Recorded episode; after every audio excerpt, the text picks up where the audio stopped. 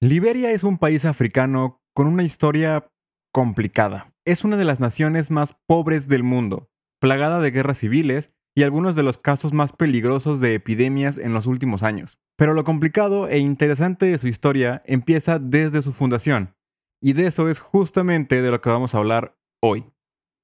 Liberia fue el único intento de colonización de Estados Unidos en el continente africano, financiado principalmente por empresarios particulares que buscaban una forma de deshacerse de la población de esclavos africanos que ellos mismos habían obligado a ir a su país. Esta fue una tierra creada exclusivamente para una minoría reprimida, que después tuvo sus propios problemas cuando ellos mismos intentaron volverse ahora los esclavistas en vez de los esclavos. Esto es un dato nuevo sobre Liberia.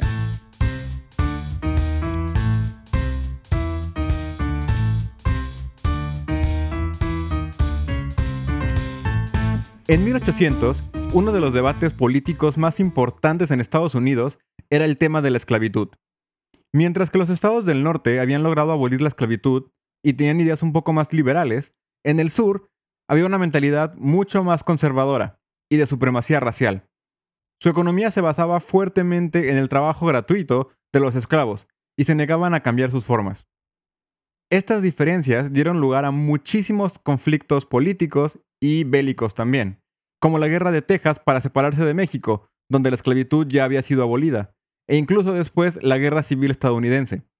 Entre todos los movimientos que hubo en esa época, en 1816 surgió uno que podría considerarse como una tercera opción entre abolicionistas y esclavistas, la Sociedad Americana de Colonización.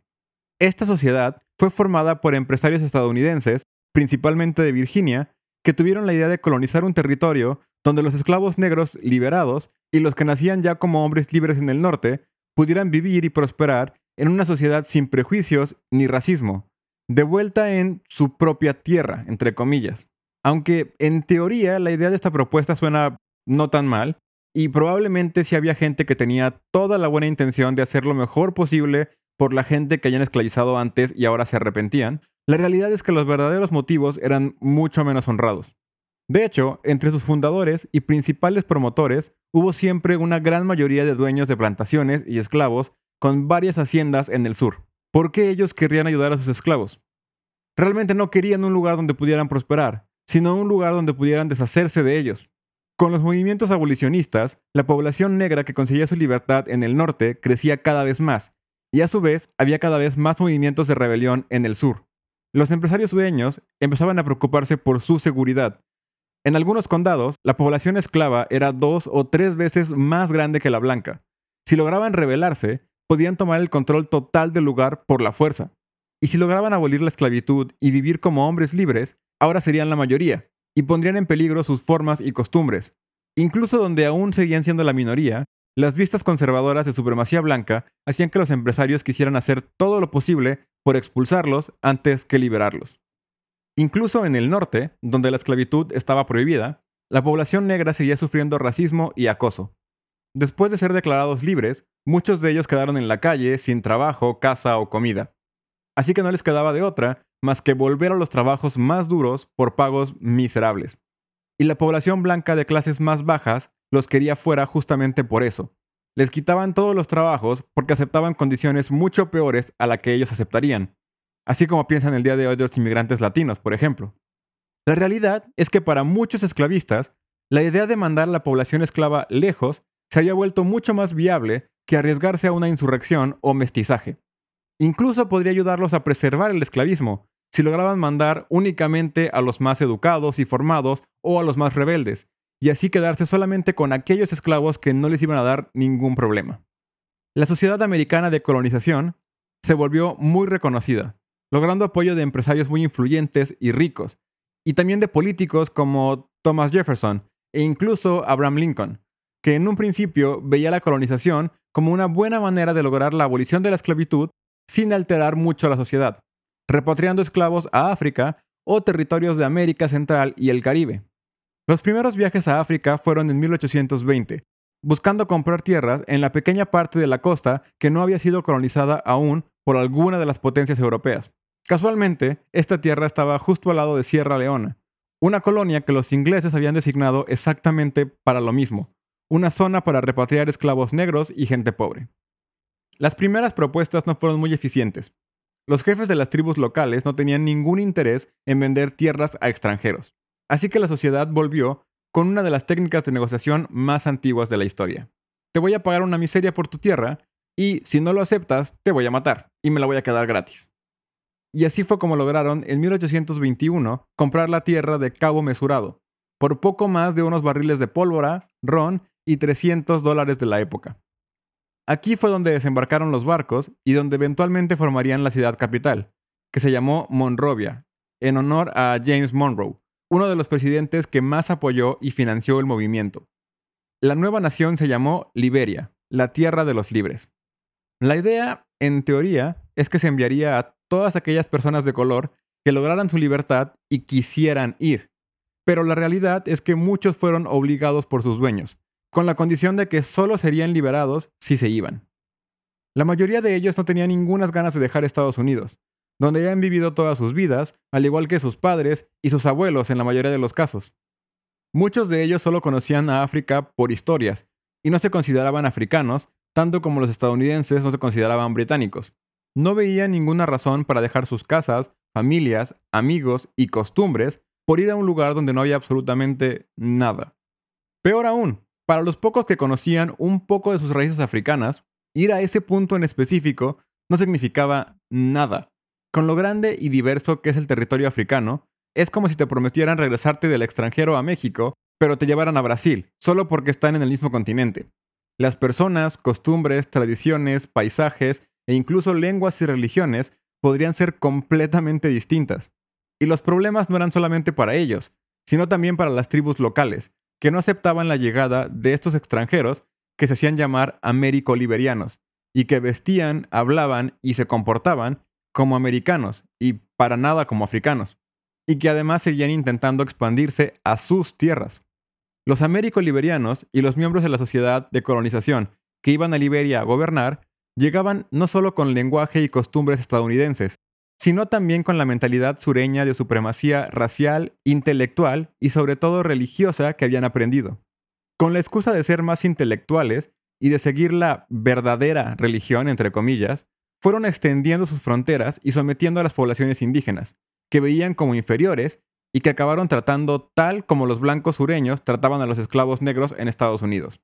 Los locales no se consideraban ciudadanos, no podían hablar si no se les hablaba primero, no podían casarse o tener relación alguna con américo-liberianos y obviamente no podían tener ningún voto o cargo público. Ni siquiera podían entrar a los edificios por la puerta delantera. Los esclavos que habían sido liberados y que ahora estaban en posiciones de poder económico y lo que ellos consideraban intelectual y religioso, acabaron adoptando un sistema de opresión y castas justo como del que habían escapado, con la diferencia de que aquí ellos eran de hecho la minoría. En 1847, la República de Liberia promulgó su independencia de la Sociedad de Colonización y de Estados Unidos, en parte porque la carga económica para la sociedad era demasiado alta. Pero siguieron recibiendo migrantes negros liberados de Estados Unidos hasta casi 1870, llegando a un número de casi 13.000 personas. La República se basó completamente en los ideales estadounidenses de la época, con el inglés como idioma oficial creando una constitución muy parecida a la de ese país e incluso con un diseño de bandera muy parecido. Y por primera vez en su historia tuvo un presidente negro, Joseph Jenkins Roberts. Irónicamente, el primer país en reconocer su independencia fue Reino Unido, y Estados Unidos no la reconoció como país independiente hasta casi 20 años después, tras la guerra civil y la abolición completa de la esclavitud en todo el país. La represión de los liberianos nativos siguió siendo un problema y es, hasta el día de hoy, causa de muchas de las dificultades que tiene el país.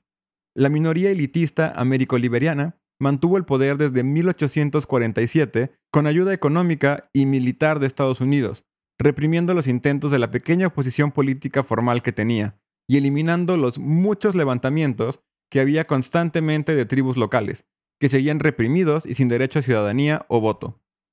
Fue hasta 1980, más de 130 años después, que la minoría américo-liberiana perdió el poder, cuando Samuel Doe dio un violento golpe de Estado, con ejecuciones públicas y se convirtió en el primer gobernante étnico de Liberia. Pero lamentablemente esto fue solo el comienzo del declive de Liberia. Samuel se convirtió en un dictador que reprimía cualquier oposición política por el miedo a recibir él mismo otro golpe de Estado. En sus primeras elecciones presidenciales, más de 50 opositores de su gobierno fueron asesinados, y aumentaron los problemas entre los diferentes grupos étnicos de la región. Solo cinco años después de su llegada al poder, se dio la primera guerra civil liberiana, que destruyó el país económicamente, lo cual obviamente solo llevó a aún más problemas y a una segunda guerra civil que en conjunto sumieron al país en más de 14 años de guerra interna y gobernantes acusados internacionalmente en casos desde corrupción hasta crímenes contra la humanidad. La guerra se detuvo en gran medida por las actividades de la Acción Masiva por la Paz de las Mujeres de Liberia, uno de los movimientos activistas feministas más grandes e importantes, que se formó en 2003 y llevó a miles de mujeres a obligar a los diferentes líderes en guerra a tener negociaciones por la paz. Este movimiento acabó con el presidente renunciando, la guerra parando y con la elección en 2003 de la primera presidente mujer en África, que logró mejorar la situación del país impresionantemente y ganar un premio Nobel por la paz, aunque no sin sus controversias. Así que ella y todo este movimiento definitivamente merecen su propio episodio. La historia de Liberia no ha parado, y la verdad es que tampoco ha mejorado tanto. La pobreza del país lo ha llevado a ser uno de los más afectados por enfermedades como el VIH y el brote de ébola en 2014 que duró dos años. Además, el gobierno, como en muchos de los países con problemas económicos, tiene grandes problemas de corrupción. Y ahora eligieron como presidente a George Weah, un exfutbolista campeón de goleo en la Champions. Y lo extraño de Liberia no para ahí. La semana que viene vamos a hablar de por qué si es tan pobre, Liberia es el segundo país del mundo con más barcos registrados en su nombre. Y spoiler, también tiene que ver con empresarios estadounidenses. Eso es todo por hoy. Si les gustó, me ayudarían mucho suscribiéndose y compartiendo los episodios. Y también pueden comentarme qué les pareció o qué otros temas podemos platicar. Espero que les haya gustado, que lo hayan disfrutado y sobre todo que se hayan llevado un dato nuevo. Hasta la próxima semana.